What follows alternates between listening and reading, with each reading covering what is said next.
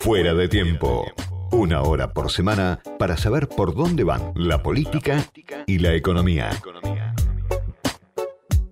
Del otro lado de la línea ya está Ezequiel Meller, que es historiador, que conoce bien al peronismo y quería charlar con él sobre los resultados del domingo pasado. Ezequiel, soy Diego Genud, gracias por atenderme. Hola Diego, ¿cómo estás? Muy bien. Bueno, primera pregunta, ¿no? Difícil, supongo, de responder, pero ¿cómo se explica para vos la derrota del peronismo unido, ¿no? En las primarias del, del domingo pasado, una derrota aparte de, magnitudes a lo largo y a lo ancho de, todo el país, ¿no? Bueno, no es la primera vez que el peronismo unido pierde, este, pero ciertamente fue una derrota sorpresiva, sobre todo por el clima que se había generado en las últimas semanas, un clima de, cierto, no, no voy a decir euforia, pero cierto optimismo en torno a los resultados. Eh, me parece que acá es clave algo que venían diciendo muchos compañeros y alertando muchas compañeras sobre lo, lo difícil que ha sido transitar el año 2020 en medio de una fase 1 muy complicada para los sectores para las pymes, para los sectores que, el IFE dejó al descubierto, justamente como venía escuchando la compañera, este, y también para la cantidad de la mortandad de, pequeñas empresas que han quebrado, de pequeños bares, de, negocios de todo tipo que quebraron y la dificultad que tuvimos en explicar esas medidas, me parece que hace que algo que pudo haber sido sanitariamente correcto, eh, económicamente haya sido muy, muy complicado y socialmente haya sido muy, muy nefasto. Y para algunos sectores sociales me parece que faltó política, me parece que faltó política sobre todo para los monotributistas, que faltó política para eh, los 50 luquistas, como decía Julio Burman hace unos días, la, gente que gana 50, 100 lucas y no llega porque la inflación se la está comiendo, porque en el hogar no, no, no logran parar la olla, bueno, es, es una situación muy, muy complicado, muy complicada y en ese marco me parece que Cambiemos sostuvo el voto, inclusive resistió la migración de voto hacia mi ley que pudo haber habido y nosotros tuvimos un, una elección, bueno, francamente horrible. Desde todo punto de vista. Ezequiel, y desde el punto de vista del, del peronismo, vos decías, hay antecedentes de un peronismo unido, ya derrotado. Pero en este caso se da, me parece a mí, la particularidad de que hay un tema con el liderazgo, además, en el peronismo, ¿no? En este contexto, por lo que yo considero que es una anomalía en la, conformación de este frente, donde se armó un poco en torno a Cristina eh, con la candidatura de Alberto Fernández. Digo, ¿cómo impacta esta derrota para un frente peronista con la cuestión del liderazgo que pareciera por momentos que no está muy clara todavía, ¿no? Mira, la verdad es que es la primera vez que una vicepresidenta elige al presidente. Hmm. O sea, desde luego, eso no, no, te, no, te voy a, no te voy a decir otra cosa. Me parece que es el, dato novedoso de esta situación. En la Casa Rosada hay una persona que está atada de inquilino o, de ocupa. Eso no, no hay vuelta, no, hmm. no, tiene, no tiene solución. No es la primera vez que pasa tampoco porque Néstor Kirchner llegó con los votos de Dual y sin embargo logró construir una, una base propia. Ahí estuvo la decisión fuerte de Alberto de no construir una base propia, que lo hubiera enfrentado a Cristina. Y algunos dicen, bueno, podríamos haber hecho una interna. No, la verdad que me parece que eso hubiese sido todavía una decisión peor, porque no me queda claro que alguien hubiese atraído votos nuevos. Lo que sí está claro es que hay mucha gente que está vaciada de representación, como por ejemplo, bueno, alguien que es muy querido por mí, como Sergio Massa, está dibujado. Mm. Este, hoy por hoy nadie le suma a Alberto de, ese gabinete, es un gabinete sin, sin contenido político, sin peso político. Y dentro de eso se pueden enmarcar las renuncias de las, de las últimas horas, las, las dificultades que hubo, que bueno, fueron, fueron complejas, porque la verdad que una cosa, una cosa es la derrota y otra cosa es el día después de la derrota. El día después de la derrota tenés que tener alguna claridad o si no hacer silencio y no pasaron ninguna de las dos cosas. O sea, estamos tramitando una interna a cielo abierto que me parece que, que no es el momento ni el lugar para hacerla y que impacta mucho en la vida de todos los compañeros. Sí, estaba mirando algunos de los textos que escribiste en los últimos años en Revista Panamá Y ahí había uno de 2016 que te lo, te lo traigo ahora para, para pensar este momento, titulado Uno, dos, tres peronismos, en diciembre de 2016. Y vos hablabas, ¿no?, de que la democracia peronista que vivimos por más de un cuarto de siglo ha tocado a su fin.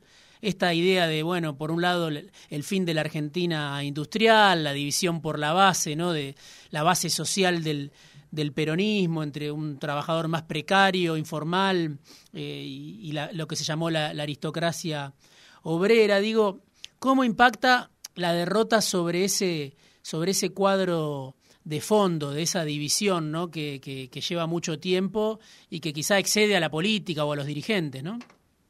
Sí, hoy la clase obrera, como la conocimos en los 60, los trabajadores de la época de no sé, Bandor o Lorenzo Miguel, hasta Lorenzo Miguel por ahí como, liderazgos, como liderazgos sindicales fuertes, eh, esa clase obrera voló por los aires.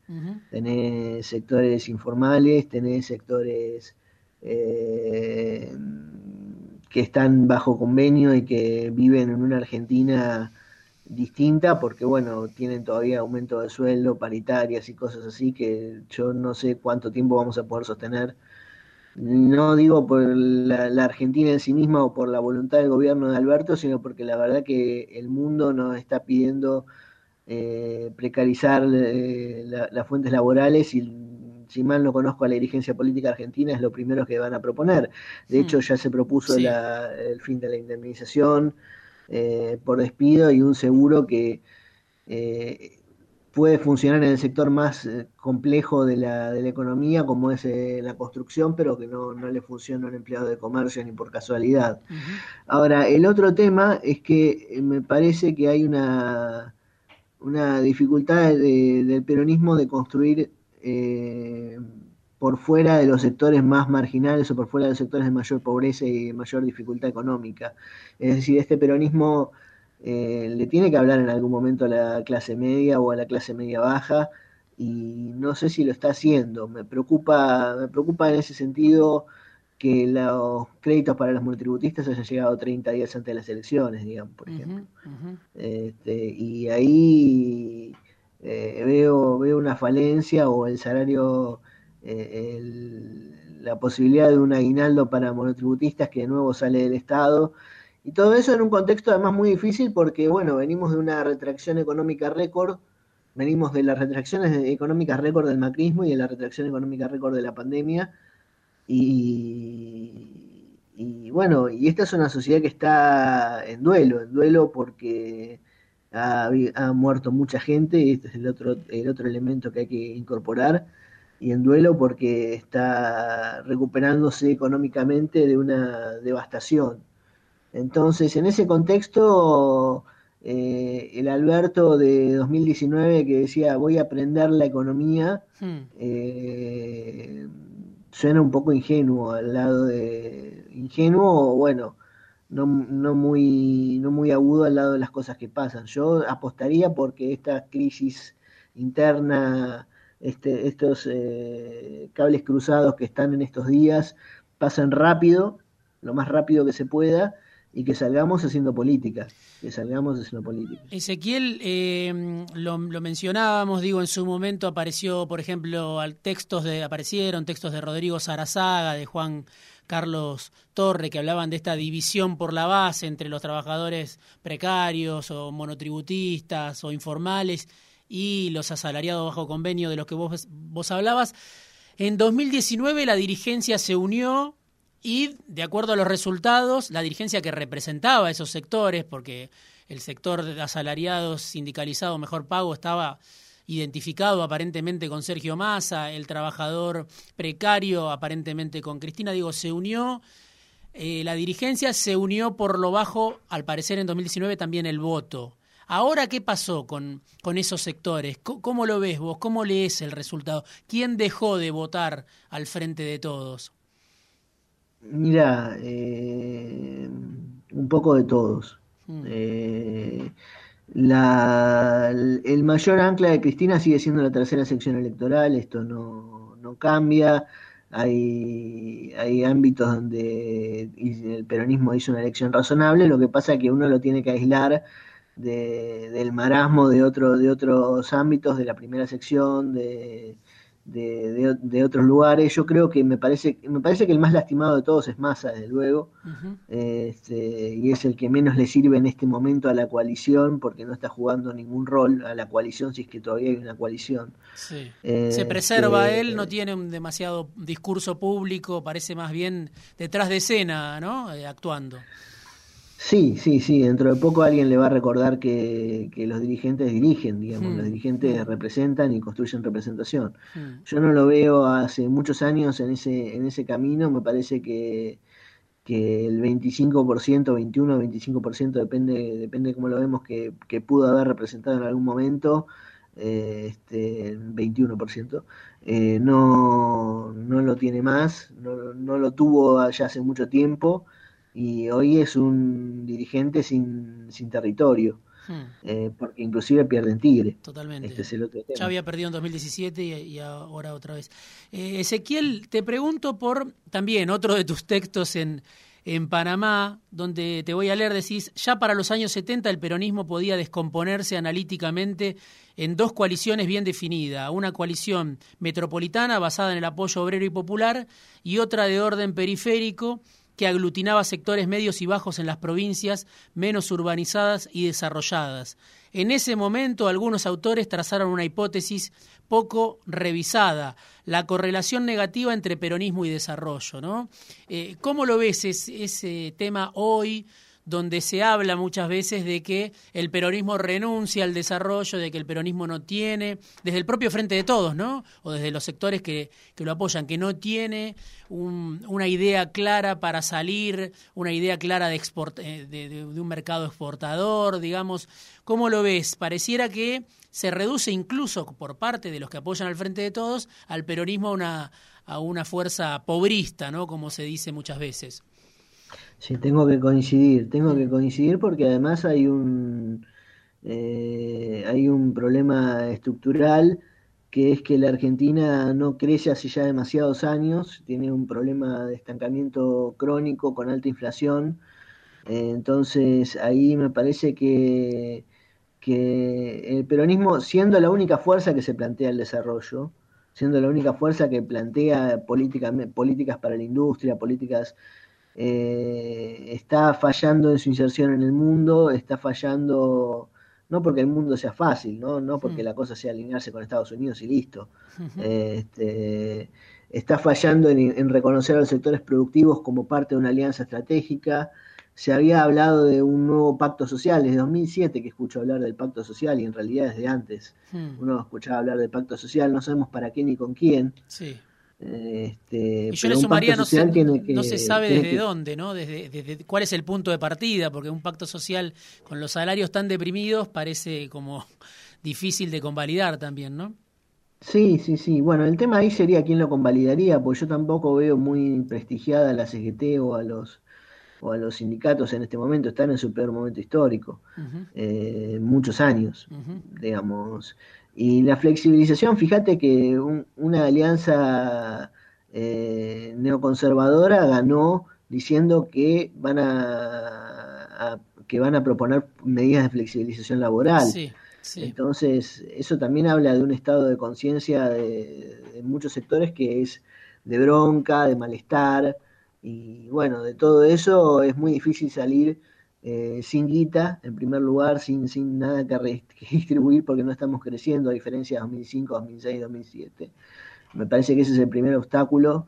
Eh, y en segundo lugar, eh, no, yo no veo con quién podemos pactar porque los sectores productivos, sobre todo el campo, etcétera, están muy identificados con la oposición y han ganado fortunas con la oposición, han ganado fortunas con la política de retención de cero y las retenciones bajas, eh, este, y bajas 100 pesos como eran con el macrismo. Este, y eso me parece que, no tiene no tiene mucha vuelta. Va, va, a requerir mucha inventiva, mucha unidad y sobre todas las cosas va a requerir hacer mucha política de la buena porque en este momento tenemos también un discurso antipolítico importante, tenemos gente que cuestiona la estructura impositiva desde pagar en realidad eh, muy bajos impuestos. Hmm. este, y tenemos una crítica a la casta política, sobre todo que ha ganado, que ha, ganado no, pero que ha sacado 13 puntos en la ciudad de Buenos Aires, que bueno, la ciudad de Buenos Aires siempre es un caso particular, ha, votado a Pino Solanas, como ha votado a tanta gente, bueno, esta vez sin embargo me parece que es distinto, me parece que mi ley expresa un daño permanente eh, en el electorado porque es un tipo que tiene una capacidad organizativa mayor, más allá de que no está bien del valero, ese es otro tema. Este, Ezequiel, lo, último que te pregunto, digo, en esta coyuntura tan difícil como vos decías, este, obviamente los últimos años de Macri, la pandemia, el contexto internacional, esta discusión que vemos, que se precipita con las renuncias de los funcionarios alineados por, por Cristina. ¿Cómo pensás que hay que leerla? ¿Es una discusión por espacios de poder? ¿Es una discusión de tiempos? ¿Es una discusión de proyectos distintos? ¿Cómo, cómo lo ves? Yo no sé si hay un proyecto distinto del, que está eh, ejecutando Alberto, porque mucho más recursos para repartir no hay. O sea, eso es lo que yo veo.